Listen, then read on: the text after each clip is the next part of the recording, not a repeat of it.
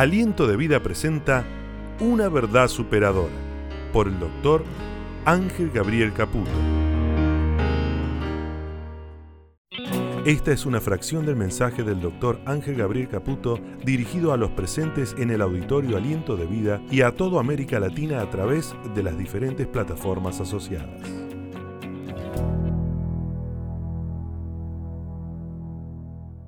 Mensajes y mensajes, hay mensajes que cuestan más que otros y hoy créanme que me cuesta.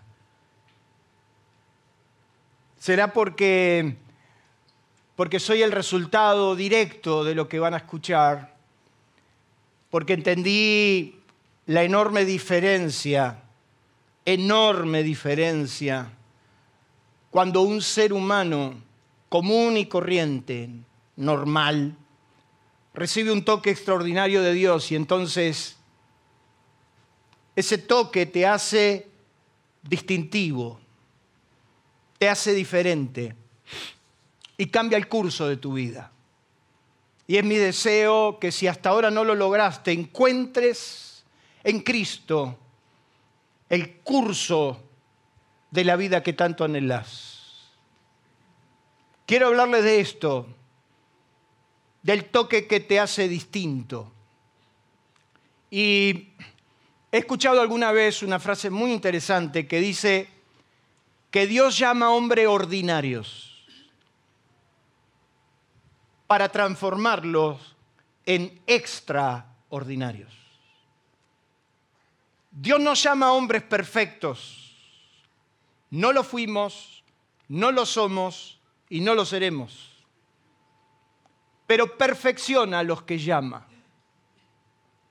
Y en esto, uno de los maestros más extraordinarios que la Biblia tiene para contarnos, el apóstol San Pablo, en 1 Corintios capítulo 15 hay un versículo que, que, que me impacta y que me gustaría que lo anote y lo busque en su Biblia, porque él dice, porque yo soy el más pequeño de todos los apóstoles que no soy digno de ser llamado apóstol porque perseguí a la iglesia de Dios.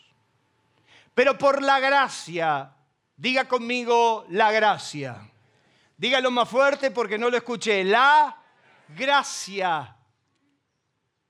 Pero por la gracia de Dios soy lo que soy. Y termina diciendo que su gracia no fue en vano para con él. Si hay un concepto que él tenía claro, el que él no había llegado a ninguna instancia por mérito propio, que sus méritos propios lo acercaron a encontrar mayor revelación y, mayor presencia en su vida de Dios, pero que él era lo que era por una sencilla razón, la gracia de Dios. Hay un momento en nuestra vida que no podemos explicarlo, hay un momento que yo no lo puedo explicar. Yo no puedo decir que soy el resultado de esto o de lo otro. Mi vida se fue perfeccionando detrás del conocimiento. Pero si hay algo que tengo claro en mi vida, que no llegué ni estoy en ningún lugar, en ninguna dimensión, en ninguna posición, si no fuera por la gracia de Dios. Diga conmigo, la gracia de Dios. Otra traducción cuando lee este versículo dice, sin embargo, por la gracia de Dios soy lo que soy y el favor que me hizo no fue en vano. Otra traducción dice, sin embargo, lo que ahora soy, todo se debe a que Dios derramó su favor especial sobre mí. Alguien dijo con mucha razón, y él, más que nadie, el apóstol San Pablo, describió que todos los seres humanos tenemos a nuestra disposición el favor y la misericordia de Dios a nuestro alcance. Nadie me puede decir a mí que no tiene a su alcance la misericordia de Dios. Nadie puede decirme a mí que no es digno de recibir el favor y la misericordia de Dios. Todos los seres humanos, absolutamente todo, de cualquier posición, rango, cualquier lugar, cualquier posición cultural, económica, la que usted le quiera agregar, nadie me puede decir a mí que está excluido de la gracia de Dios.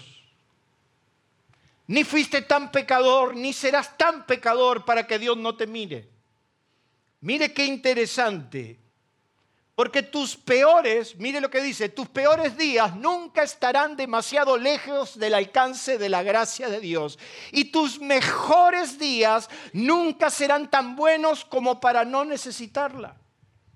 A mí me gustaría que levanten la mano quien en algún momento de su vida ha pasado por los peores momentos de ella. Levanten su mano, a ver. Bien. ¿Y cuántos en un momento de su vida, aunque tenga que hacer un esfuerzo sobrehumano, pero piense en el momento de mayor felicidad posible en su vida? ¿Quién ha pasado en algún momento un buen momento? En ninguno de los dos casos usted prescinde de la gracia de Dios. La semana pasada fue una semana extremadamente delicada para mí, difícil.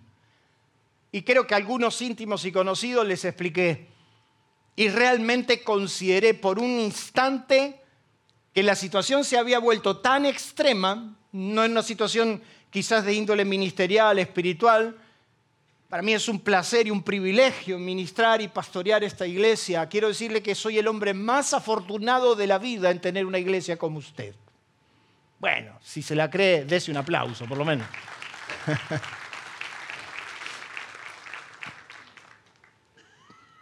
Pero hace dos semanas atravesaba una situación sumamente delicada, extremadamente delicada, casi de índole legal y jurídica en mi empresa que ponía el riesgo muchas de las cosas que Dios me había dado.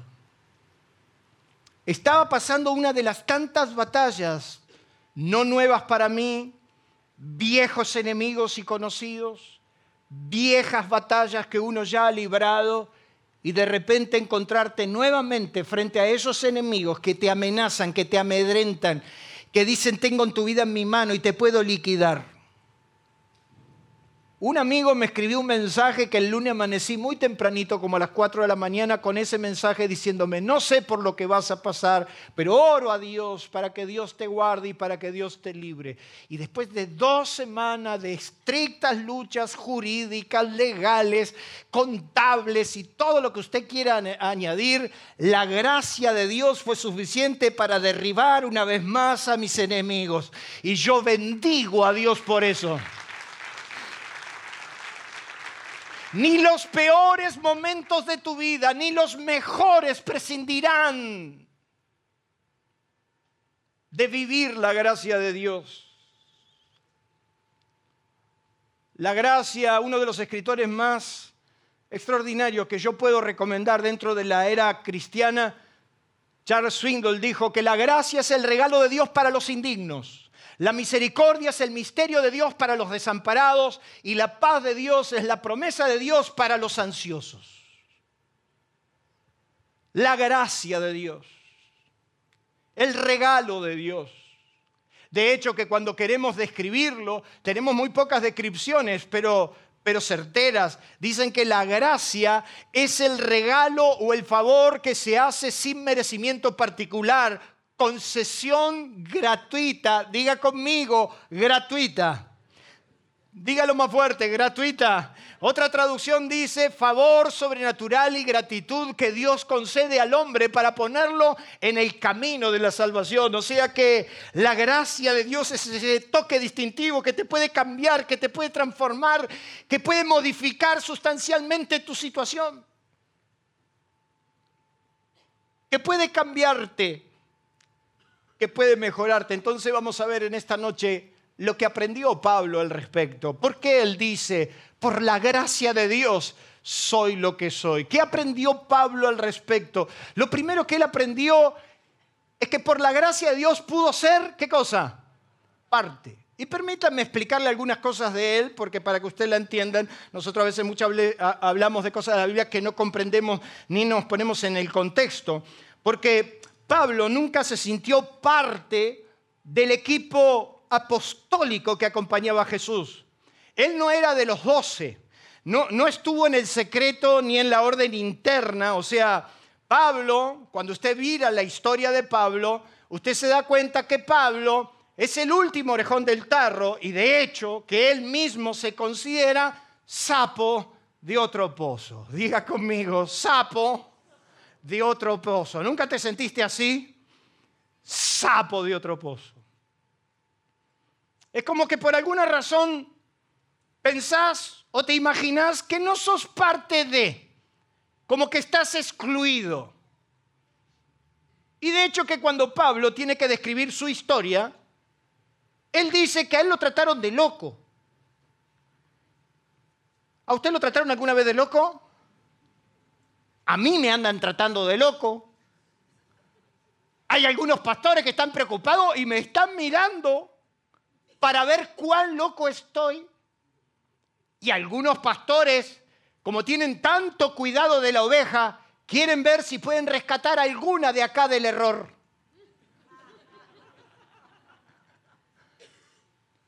Sí, estoy re loco. No loco, re loco. Entonces Pablo le termina diciendo a una iglesia con la que él había compartido tres años de su vida. Pobre Pablito, cuando, cuando fundó Corintios estuvo tres años trabajando día y de noche porque no le dieron un mango nunca. Y entonces a Pablo lo deliraban. ¿Alguna vez te deliraron? Lo deliraban porque decían, este por carta se hace el duro, pero cuando está presente su aspecto es despreciable y hasta su palabra es bastante así nomás.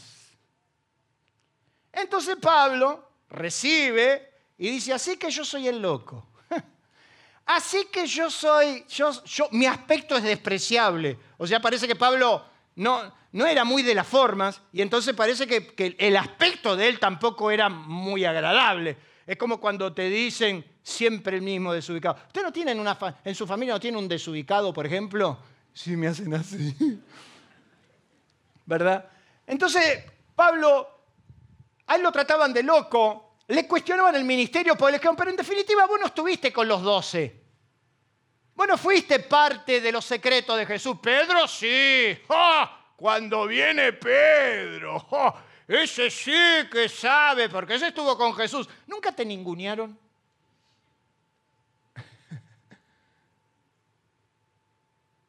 No, no, no, no. De todos los que hay acá, eh, no. Nelson es palabra mayor. Los otros, bueno, hacen lo que pueden, pero Nelson, cuando toca el saxo. ¿Te acordás cuando te hice debutar en la Plaza de San Justo como hace 30 años atrás? ¿Te acordás? Lo agarré a Nelson, era mucho más joven, flaco, más flaco de ahora. Porque ahora está flaco, pero era más flaco y me lo llevé a la Plaza de San Justo y yo me hice el rapero, aunque usted no lo crea. Yo he, hecho cosas raras.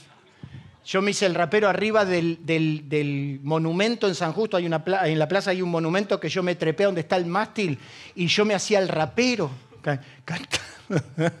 Las cosas que hemos hecho. Me lo llevé a Nelson una noche y le dije, Nelson, agarrá el saxo y tocalo así, haciéndote bien el fanfarrón delante de todo. Desplegué 100 jóvenes alrededor de la plaza para que cuando toquen el saxo me hagan el efecto de multitud. Y entonces la multitud me iba a traer más multitud. Y entonces esos 100 jóvenes los puse en toda la plaza y cuando escucharan el segundo tono se tenían que levantar y venir todos juntos corriendo. toda la gente cuando vio la movida se, me vino. Y entonces ya había entrenado a los míos que cuando estén ahí delante de todo hagan un paso atrás y me dejen a los nudos delante. Ahí me quedé con Nelson solo, el saxo y yo, ¿te acordás? Eh, en la antigüedad lo cuestionaba a Pablo porque, porque él no era de los doce, porque, porque él no era Pedro, porque él no era Juan, porque él no era ninguno de ellos. Entonces él va a describir en, en Primera Corintios, porque lo trataron de loco, lo trataron de que, él era blando, lo trataron de todo, y a todos le permitían todo. Entonces él dice, pero ¿cómo? Viene cualquier, viene cualquier sanguango acá y predican en el nombre de Jesús y lo aceptan, y yo, a mí me cuestionan. Yo que ustedes no me dieron un mango y tuve que trabajar de día y de noche para no serle carga a todo, me andan cuestionando. Yo cuando vaya voy a ver a esos que me están cuestionando a ver de qué manera se comportan. Claro, Pablo de vez en cuando se cruzaba. Pero Pablo se sentía como que él no calificaba. Y entonces 1 Corintios capítulo 15, no lo busquen, el verso 3 dice, Porque primeramente os he enseñado lo que asimismo recibí, que Cristo murió por nosotros, por nuestros pecados, conforme a la Escritura, y que fue sepultado y que resucitó el tercer día, conforme a la Escritura, y que apareció, entonces lo dice, bueno, al primero que se apareció, Cefas, Pedro. Yo lo cuestionaría un poquito porque dice la Biblia que llegó primero Juan, no Pedro. ¿Se acuerda usted? Jesús tenía que cerciorar de que todo el mundo se iba a enterar de que él había resucitado, entonces le encomendó a las mujeres que lo digan. Eh, como que Jesús quiso que la noticia corra, le dijo a las mujeres, vayan y díganle a los discípulos que he resucitado. El mensaje recorrió el mundo. Entonces dice que Pedro y Juan fueron a ver si era verdad. Pero dice que en la mitad del camino Pedro se quedó sin aire. Y Juan le ganó de mano y Juan fue el primero. Pero acá Pablo, Pablo tenía una competencia con Pedro. Es como que siempre estaba el Pedro o el Pablo. Y de hecho, que cuando la iglesia de Antioquía se enteró que venía Pedro, ¡ah! hasta fueron a la peluquería las mujeres. Pero cuando iban con Pablo iban con los ruleros puestos. Eh, Pablo dice, pero ¿cómo puede ser posible? Yo fundé la iglesia, la iglesia de Antioquía la fundó él. Y resulta que cuando viene Pedro, todo el mundo limpia la casa, quien no le hace la tarta, le hace el sándwich, le hace el cerdo, le hace todo, y a mí me dicen, agárrate un pedazo de pan duro. Entonces parece que Pablo tenía celos. Entonces en Corintio él dice, al primero que se le apareció el Jesús resucitado fue a Cefas, y después a los doce. Y después apareció a más de 500 hermanos a la vez. O sea, por si usted no lo sabe, hay elementos históricos, porque yo quiero decirle, para todos los que andan cuestionando la Biblia, yo quiero decirle que la historia relata la resurrección de Jesús. Que la historia se encargó y se ocupó de registrarlo. Y los historiadores judíos romanos hablaron de la resurrección de Jesús.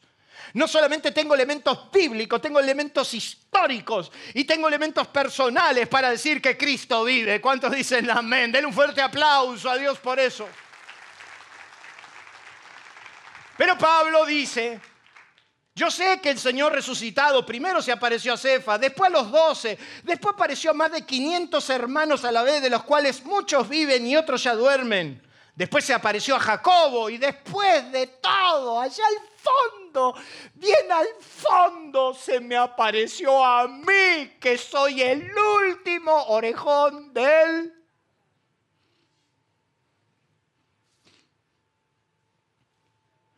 No hay peor desgracia que vivir el desprecio de considerarte no apto. de no ser tan buen hijo, de no ser tan padre, de que siempre te ninguneen porque no calificás. Entonces Pablo, de una manera magistral, profunda y sincera, descubre la verdad del Dios que él conoció. Y él dijo, quiero decirle a todos, quiero que tengan bien presente en esa misma carta a esa misma iglesia que lo ninguneó, que lo cuestionó, le dijo en el primer capítulo a modo de sello que lo necio del mundo escogió Dios para avergonzar a los sabios. Y lo débil del mundo escogió Dios para avergonzar a lo fuerte. Y lo vil del mundo y lo menospreciado escogió Dios. Y lo que no es para deshacer lo que es a fin de que nadie se jacte en su presencia. Le tuvo que escribir a los romanos y dijo, no depende del que quiere ni del que corre, sino del que tiene Dios misericordia. ¿Qué está diciendo Pablo? Sí, puede ser que yo no sea tan bueno como Pedro, puede ser que yo no estuve con los doce y puede ser que fui el último al que el Señor se manifestó, pero lo necio del mundo, lo que no era, lo que no sirve, lo que está de costado, eso es lo que Dios elige para bendición de su reino. Den un fuerte aplauso a Dios.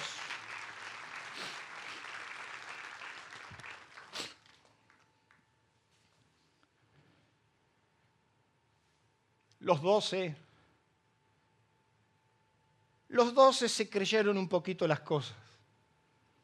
Jesús los manda de dos en dos y les da autoridad para que sanen enfermos, resuciten muertos y eche fuera demonios. Dice la Biblia que cuando volvieron los dos, de dos, de dos, de dos y de dos, cuando vinieron los doce, vinieron exaltados. Vinieron diciendo, ¡ja!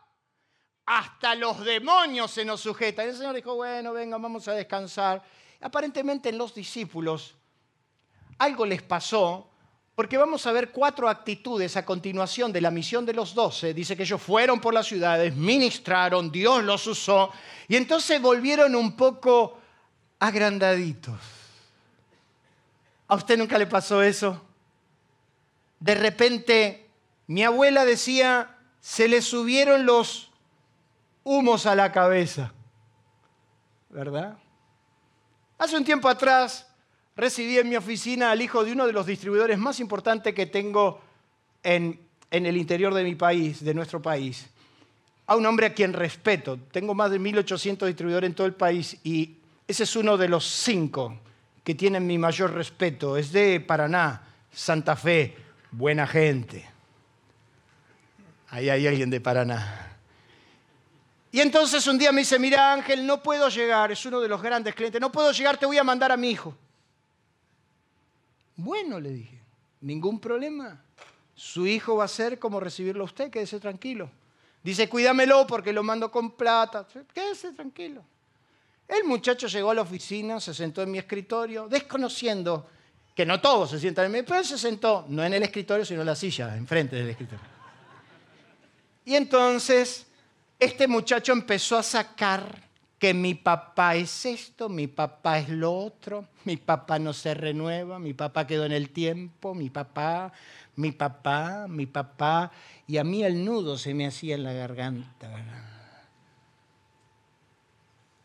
Y entonces hablando y delirando al padre por todos los rincones, dice, bueno, le he traído la plata que me mandó mi papá, y entonces yo veo que pone la mano en, en la campera y cuando saca Voy a decir una antigüedad. Cuando saca la mano de la campera tenía un toco de billete de dos pesos.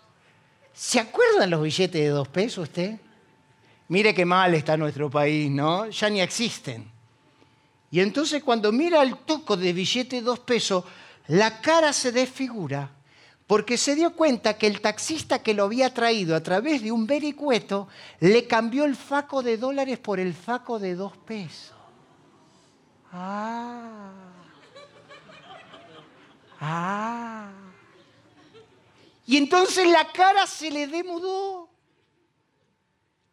Y me dice, creo que me han estafado. Ah, ¿cómo era que papá era qué? Lo llamo inmediatamente al padre y le digo, mire Juan Luis, su hijo tuvo un pequeño inconveniente y él quedó petrificado, no salía de ver el, el faco de dos. Tengo algunos testigos acá que saben que no fue exactamente así la escena, pero es la forma que la puedo contar, ¿no? Entonces lo llamo al papá para decirle, mire Juan, tenemos un problema, por mí no es parte, quédese tranquilo, usted es uno de los clientes más confiables, no me tiene que ni traer el pago, pero mire a su hijo, el taxista acá hace este cuento, a ver, mostrame con qué billete me vas a pagar, porque quiero ver que no me estafen, que esto y el otro, y este agarró y le dio todo el toco de plata que traía. Y entonces el otro agarró y le hizo el intercambio y este metió el voto. Dos segundos. Y el padre dice, ah, bueno, quédese tranquilo, don Ángel. Así se aprende. Dígale que lo espero.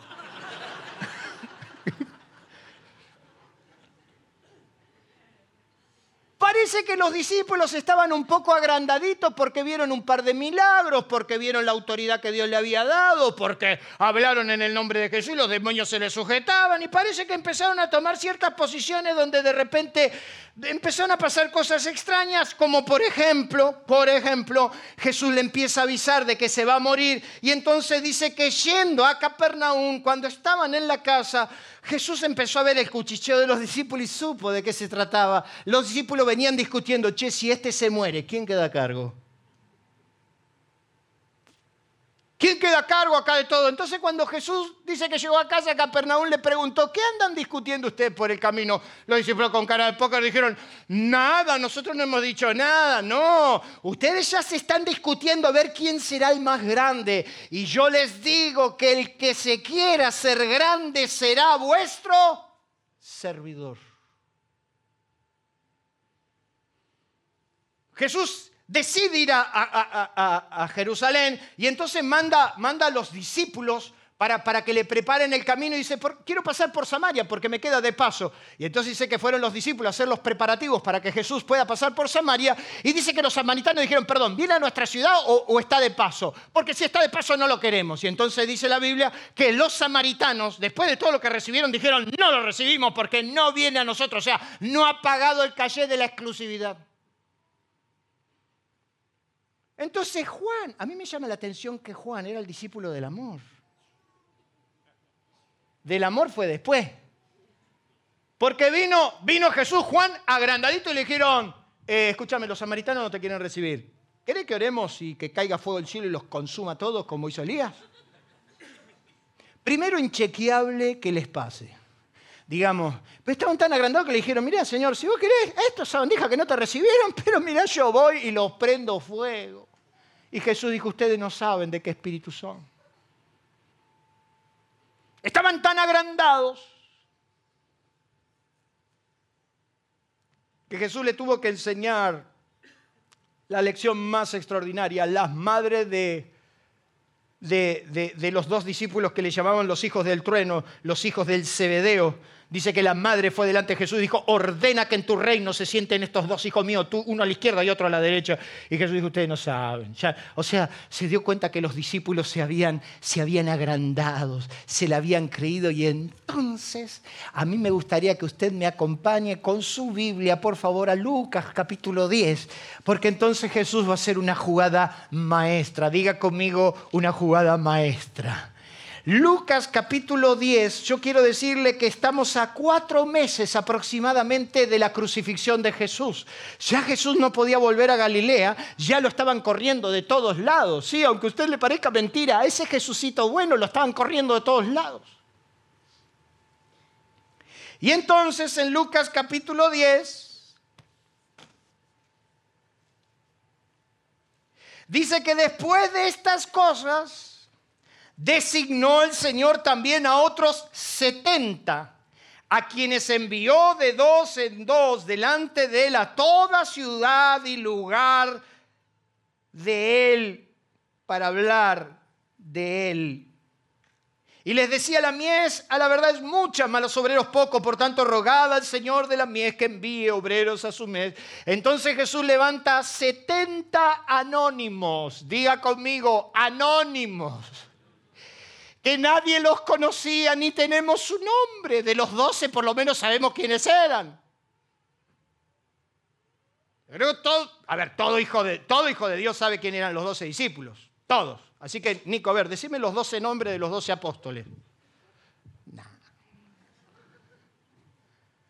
De los doce nombres por lo menos tenemos el nombre. Pero de los setenta eran anónimos no tenían historia, nadie sabía de ellos, no tenían ni siquiera pedrigué judío.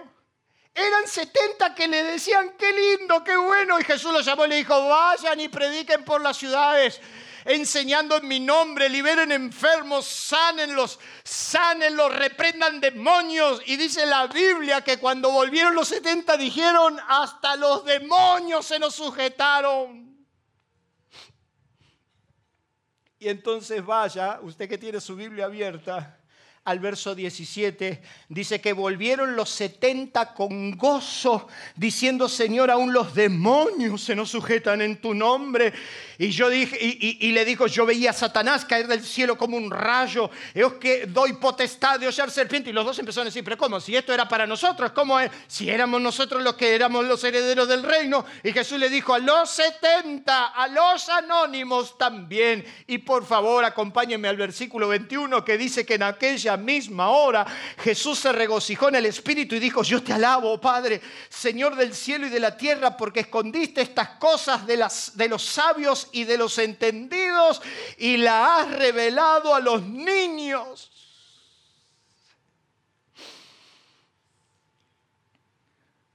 Porque lo necio del mundo, lo que no es, lo despreciado, lo dejado de costado, lo que nadie estimaría, es lo que Dios es capaz de tomar para transformarlo en algo digno. Le puede dar un fuerte aplauso a Dios por eso.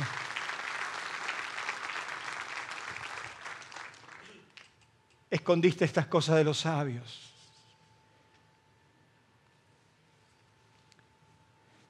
¿Quién hubiera confiado en un mocoso de 15 años que ni Biblia tenía cuando Dios me llamó al ministerio? ¿Quién hubiera confiado en mí?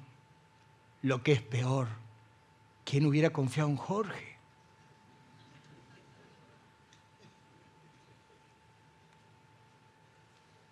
¿Quién hubiera confiado en Dani? Este muchacho hace unos años atrás usted lo tenía que ver. Y todos en la empresa me dicen, realmente Dios existe, Daniel cambió. No era una mala persona, pero no calificaba, seguramente. Aliento de Vida le invita a conocernos a través de nuestras redes sociales en la web, en Facebook, en nuestro canal de YouTube y Spotify. Aliento de vida, una forma diferente de vivir. Aliento Escucha, nuestro WhatsApp 11 3948 5138. 11 3948 5138. Aliento Escucha. Lo necio del mundo, lo que no es para avergonzar a lo que es. Y ahí estaban todos los hombres más poderosos del mundo, en el salón blanco, en el salón oval de la Casa Blanca, perdón. Y ahí estaban los hombres más poderosos del mundo, condecorándolo a una simple mujer ignorada por muchos, llamada la Madre Teresa le estaban dando el premio Nobel de la Paz. Y esa mujer casi desgarbada, sumisa, en silencio, casi que ignora el premio y se para delante del presidente de la nación más poderosa del mundo y de los hombres más poderosos del mundo y les dice, me llama la atención que me den un premio a mí en este lugar, en este país, me den un premio Nobel de la Paz cuando en esta nación se asesinan millones de seres humanos todos los días a través de un crimen legalizado llamado aborto. Y todos quedaron así. Y esa mujer con un pañuelito azul, con las manos machucadas por la necesidad, dijo, yo le digo a todas las madres de los Estados Unidos que antes de asesinar a sus hijos me lo den a mí, yo se los puedo criar. No merece un aplauso semejante exposición. Es Jacob el que frente a, Faraón se para de mano y dice, permítame, faraón, usted será el rey del mundo, pero quiero orar por usted. Y dice que Jacob bendijo a faraón.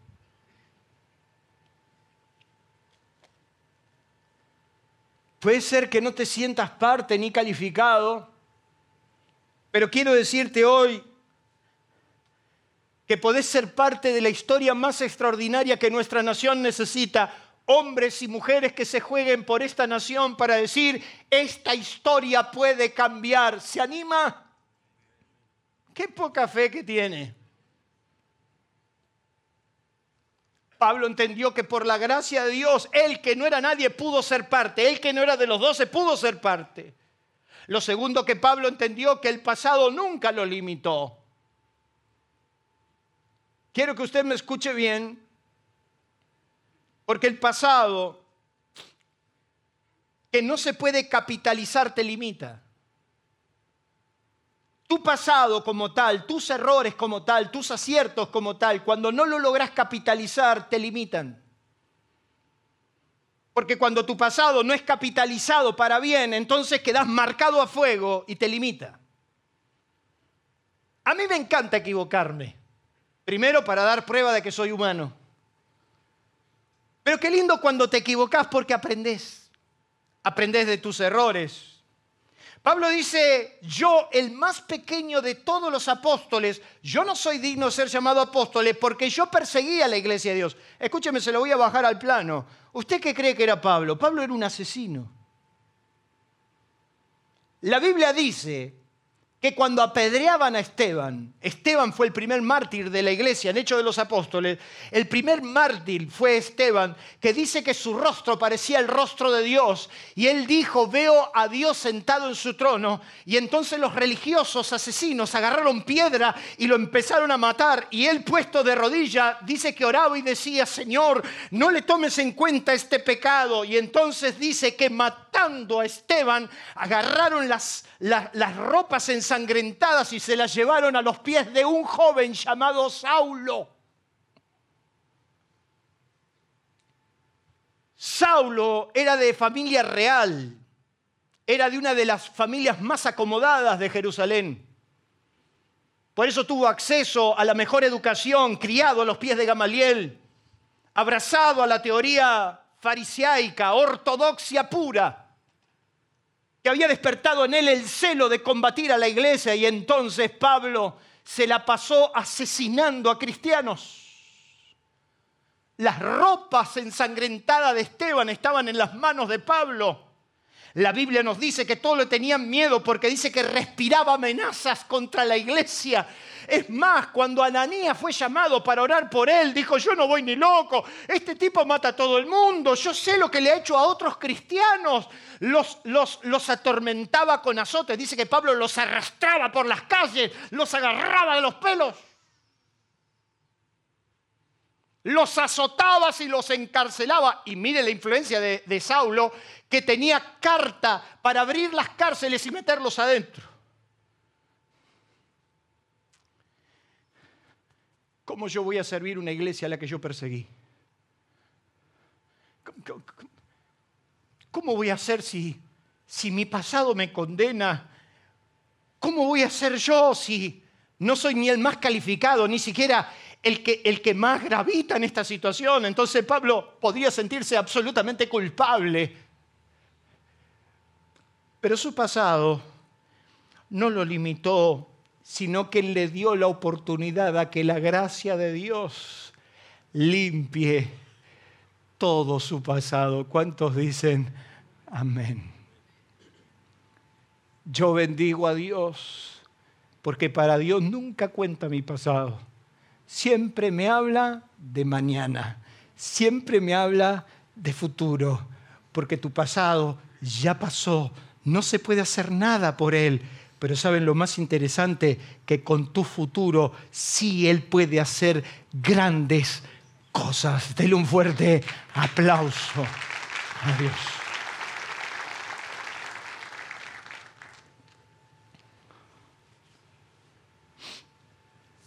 Me ha bendecido a muchos hombres y mujeres que han venido destrozados, sus matrimonios rotos con mi esposa nunca nos dejamos de alegrar cuando miramos ciertos casos y decimos, mira lo que Dios pudo hacer con esa persona. Mira cómo Dios lo pudo sacar y rescatar del barro. Mira cómo Dios le pudo dar una familia que siempre soñó y pensó que nunca era posible. Miren lo que hace Dios, es lo que Jesús le dice a la samaritana. Cinco maridos tuviste, yo no sé qué clase de mujer enterró a cinco. Yo te sugeriría que ya si vas por el segunda, como dice un amigo mío, la segunda administración la mires de costado, pero sí, si a mí me dicen que enterró a cinco, yo no, eh, no le entro, hermano. Cinco maridos has tenido y el que tenés es choreado. ¿Qué clase de mujer sos? Cinco entierros y un choreado. O sea, estás agarrando algo que no es tuyo. Sin embargo, Jesús venciendo todos los prejuicios, a esa mujer le dijo, si conocieras el regalo que tengo para tu vida, tú le pedirías y él te daría agua que saciaría tu sed y nunca más tendrías sed. Ese es el Evangelio de Jesucristo, la oportunidad que Dios le da al hombre para cambiar el curso de su vida cuando lo desee. Tu pasado no importa, lo que importa es tu destino. ¿Cuántos dicen amén? Lo tercero que Pablo aprendió es que la debilidad no es problema.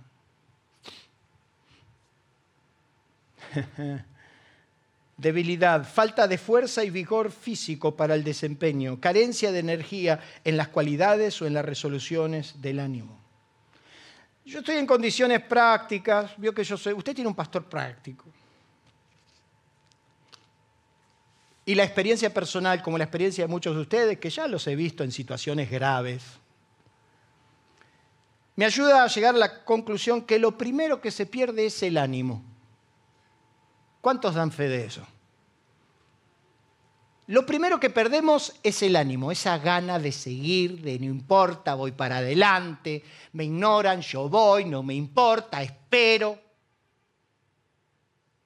A mí me agarraron, me sentaron y me dijeron, vos predicar, ¡Ja! ¿sabés la sopa que tenés que traer? Ya se lo he contado.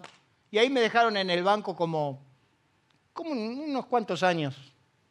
¿Querés predicar? Anda donde nadie va. Marcos Paz, General Las Heras, kilómetro 39, kilómetro 40. Ahí me pasaba a buscar a Antonio con el rastrojero frío, pleno invierno, escarcha blanca, hacer una hora y media para llegar a General Las Heras y venían tres viejitas que ninguna de las tres estaba en su coeficiente, eh, digamos, intelectual adecuado. Yo creo que daba lo mismo, parábamos un muñeco ahí, daba lo mismo. Y yo en mi, en mi, entusiasmo, en mi entusiasmo le predicaba del reino, de la gloria. Me armaba hasta los dientes y las tres viejitas cuando terminaba de predicar dijeron, y Jesús ya murió, o sea, no entendían nada. Pero hay un momento donde el ánimo lo perdés, hay un momento donde las cosas, las circunstancias, lo que te rodea, no sé, tu mujer te quitó el ánimo. O sea, tu marido te quitó el ánimo. Ya te cansaste, decirle afeitate, ponete lindo, mirá lo que sos, siempre con la misma ropa, mirá el archivo que tenés, bañate. Por lo menos para venir a la iglesia bañado. Hay algunos hermanos que vienen con una unción, santo. Dios. Es más, hay que tener cuidado para saludarlo porque te queda pegado con el pelo de la grasa que tienen. No, yo sé que acá no, pero yo le cuento en otras iglesias donde anduve.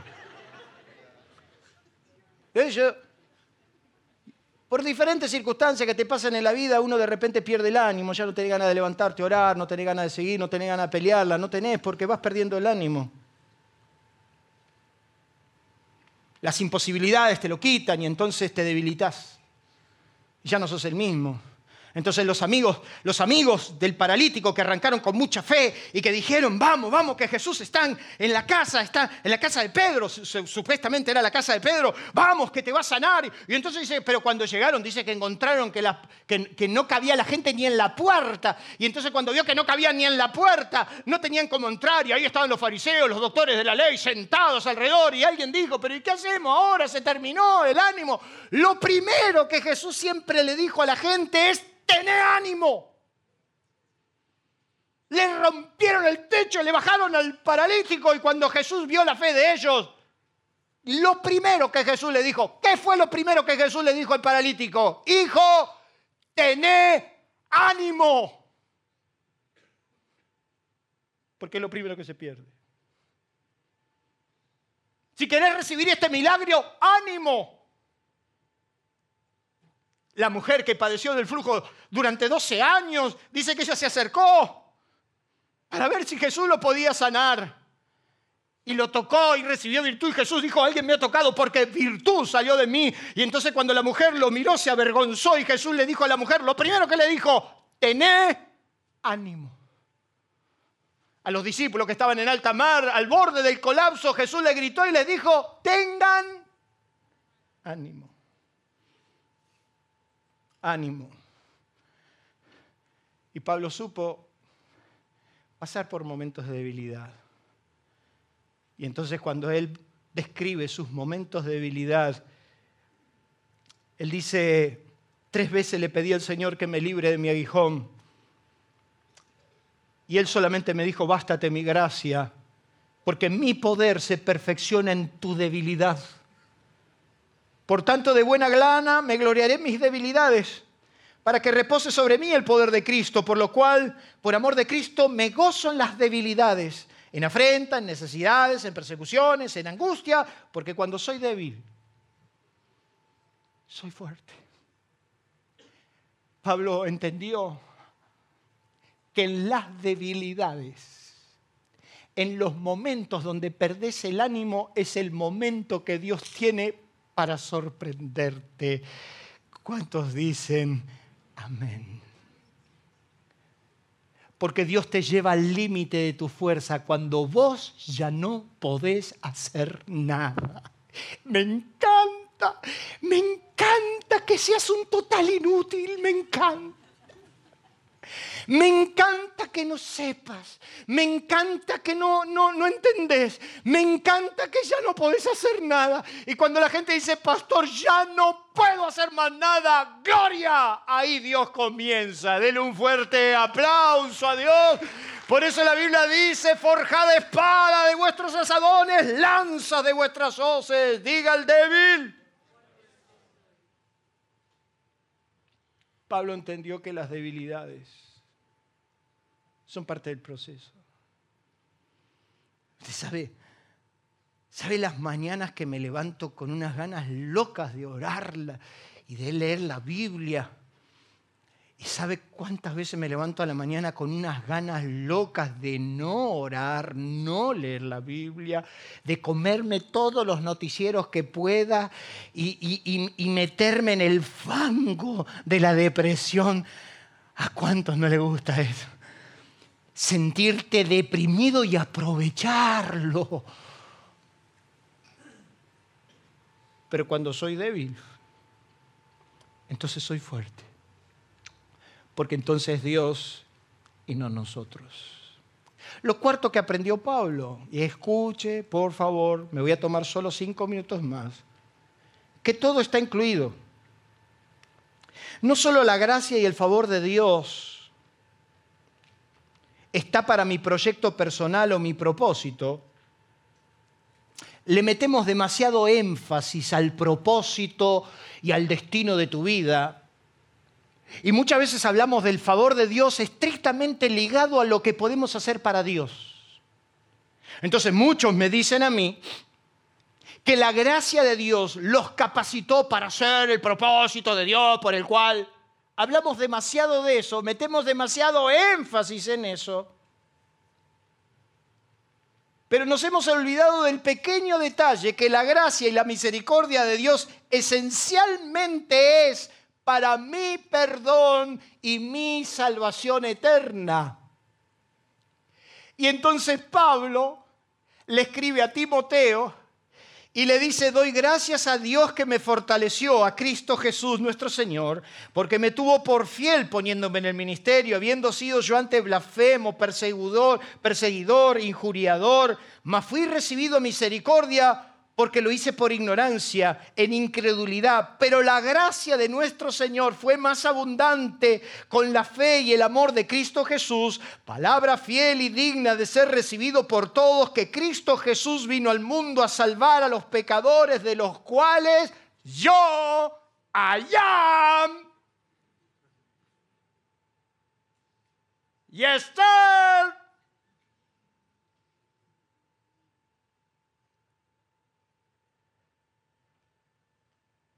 Cristo Jesús vino al mundo a salvar los pecadores, de los cuales yo soy el primero. La gracia de Dios no solamente te capacitó para servirlo, la gracia de Dios vino a rescatarte.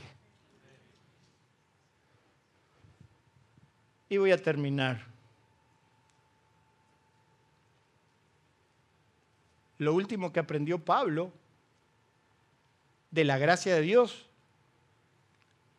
es que lo llevó, ¿qué dice ahí? Lejos, muy lejos, hasta donde nunca se imaginó, hasta donde él nunca pensó. Dios agarró a eso y lo transformó, escuche, quiero que me escuchen todo, en el hombre más ilustre de la historia de la iglesia. Si yo agarro la historia bíblica hasta el capítulo 10, te doy el 12 de Hechos de los Apóstoles, te lo doy, te, lo doy, porque es cuando Pedro se encontró con Cornelio y el Espíritu Santo. Pero a partir del capítulo 13 de Hechos de los Apóstoles y hasta el final de los 12, bien gracia. Si alguien lo vio a Pedro, díganle que estamos todavía en ejercicio de autoridad. Del capítulo 13 al final de Hechos de los Apóstoles, el hombre dominante, el que escribió la historia fue San Pablo. Todas las cartas de la Biblia pastorales la escribió en un 70% San Pablo. Dice que los doce se quedaron en Jerusalén muy cómodos, plácidos, iban al templo, oraban en la hora, etc. Pero ¿saben quién fue a fundar iglesia? ¿Saben quién se subió a un barco y naufragó en alta mar? ¿Sabe a quién lo apalearon en más de una ocasión? ¿Sabe usted con quién se enfrentó los enemigos de afuera, de adentro? Pablito.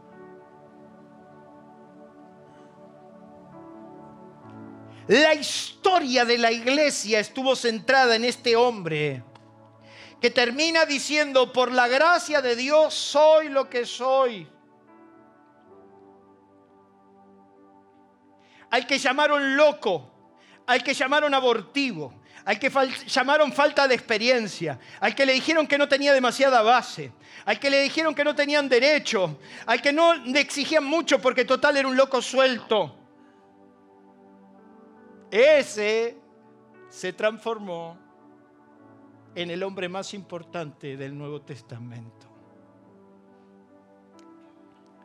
Cuando empezamos acá hace 20 años, cansado de la religión, harto de los,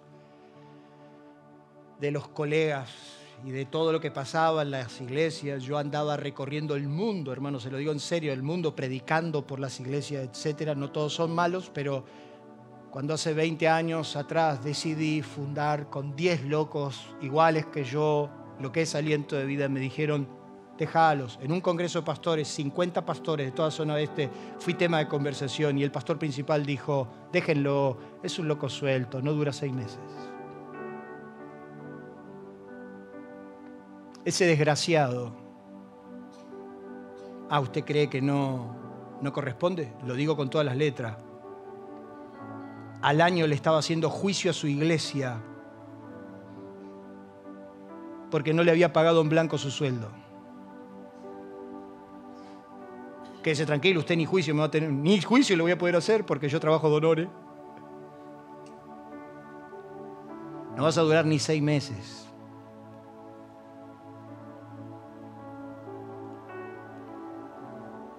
Dios agarró lo que no es y yo quiero decirte en el nombre de Jesús que puede ser que no seas, pero Dios te puede levantar y te puede llevar lejos, muy lejos. ¿Cuántos dicen? Amén. Quiero que usted preste atención a esto, porque hay tres conceptos que quiero dejarle en esta noche bien claros. Quédese tranquilo, no los voy a demorar. Pero el primer concepto que les quiero dejar es que yo no soy los que otros quieren que yo sea. Hay mandatos. Yo no me estoy refiriendo porque no haya esa cosa que algunos saben dice, el pastor habló de los mandatos paternos. Yo quiero ser... No, no, no, no me estoy... ya vos sabés de qué se trata. Mucha gente vino a esta iglesia buscando más de lo mismo y se fueron decepcionados porque no lo encontraron. Lamento decepcionarlos. No soy un pastor que ande ministrando todo. Acá no hay palabra profética. ¿Para qué si es todo mentira? Yo le doy dos horas y media de palabra profética todos los domingos, que es la Biblia, la palabra profética más segura. Con eso me alcanza y me sobra. Lo que pasa es que acá la pastora no es la mujer que se sienta y nos ministra y nos habla. Claro, porque lo que les encanta es el chusmeterío. Que se junten a tomar mate y hablar mal de todo el mundo, no. Somos gente ocupada, estamos en lo importante, pero no perdemos el tiempo. Entonces han venido y han buscado, porque acá los que ministran, veo que la alabanza, no, hoy porque vinieron a buscar más de lo mismo. Vinieron a buscar espectáculos, show, protagonismo, lo que fuera. Lo lamento. No somos eso, no lo seremos. Y prefiero que te decepciones de entrada. Porque no quiero que otros piensen de mí lo que no soy. Claro, y lo que pasa es que el otro pastor, a mí todos los domingos me da una palabra de ciencia.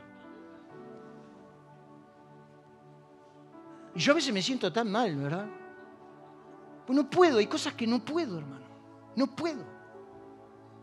Yo era el, predicador estrella en una convención de hombre de negocio, habían 10.000 personas y entonces al, que terminó, que la gente terminó tirada en el piso, con eso me alcanzaba llorando, tocando el cielo. Y, y dijo, Ángel Gabriel, porque así me hablan en Centroamérica, Ángel Gabriel no se puede ir de acá si no ora por... ¿Cómo vas a hacer eso 10.000 personas? ¿Cómo voy a orar por 10.000 personas? Y entonces, hermano, imagínense, yo me agarré, me saqué el saco, me remangué la camisa y dije, bueno, arrancandonga, yo voy a orar hasta donde pueda. Se me hizo una fila larga.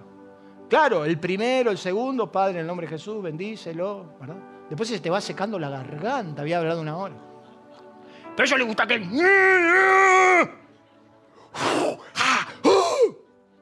¡Ya! Hasta en un momento empecé a espiar a los del costado a ver qué hacían. Pues yo me daba cuenta que algunos, ¿verdad? Le decían, ¡y recibe! ¡Pum! Le pegaba una pila de estómago y el otro, ¡pah! Yo dije, capaz que es esa. Claro, como al cuarto a mí no se me caía nadie, empiezo a ver que el de acá al lado empezó a tener más cliente.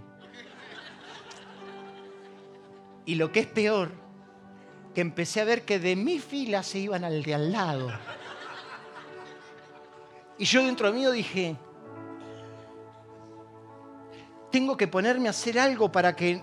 Y después dije, si yo no soy así. Si yo sé que muchas de estas cosas no sirven de nada. ¿Por qué? porque discrimino porque no crea que Dios lo puede. Sí, Dios lo puede usar, pero ¿sabe qué? Ese que se desparramó en el piso mañana cuando se enfrente y enfrente su vida de trabajo, todo lo que le dijeron, yo me cansé de ver eso en las iglesias, el show, todo el mundo se caía, ministraba, boste... uno bostezaba y decía, tiene demonio, es una manifestación, y hay encima. Me dijeron, en esta iglesia no, no invitan a la gente al altar solo cuando el Espíritu Santo me lo pide.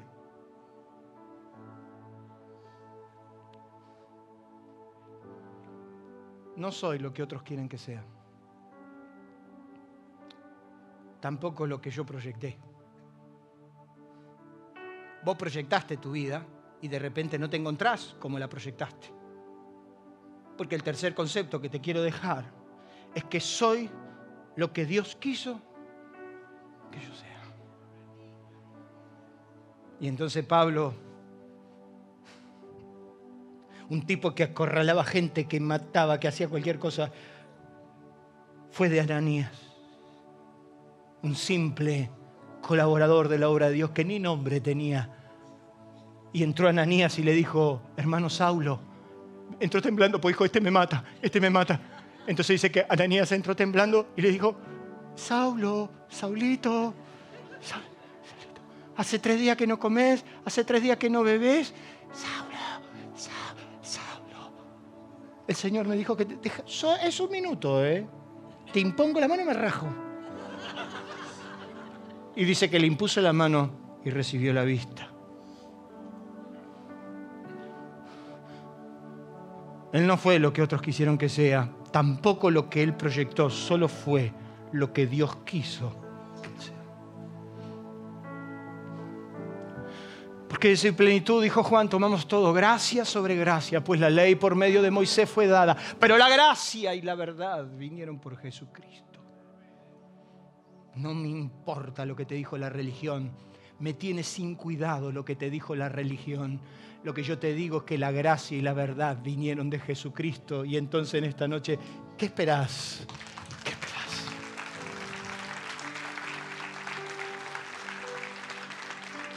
Ponete de pie.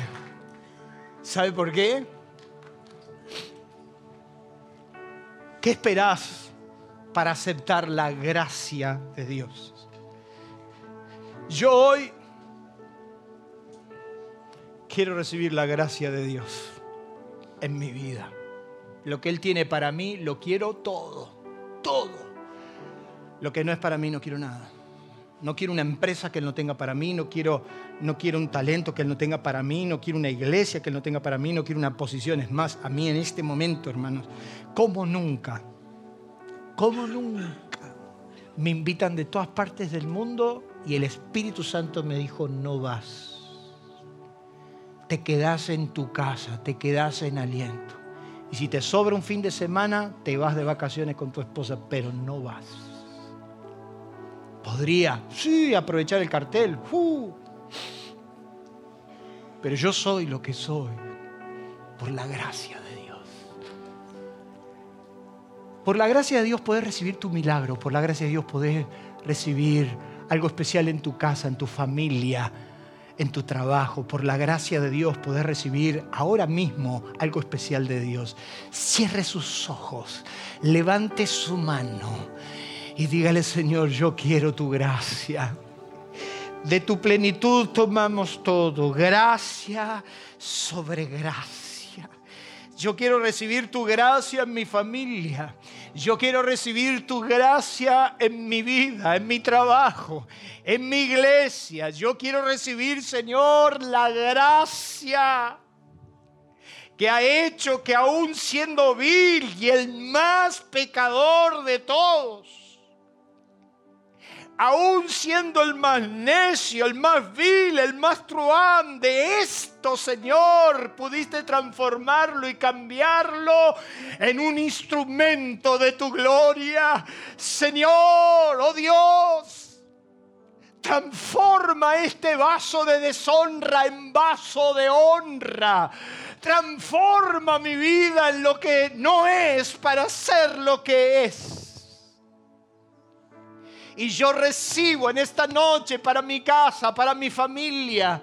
Yo recibo para mi vida todo el don y la misericordia que has preparado para nosotros.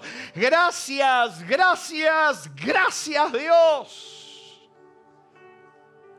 Porque soy lo que quieres que tú seas.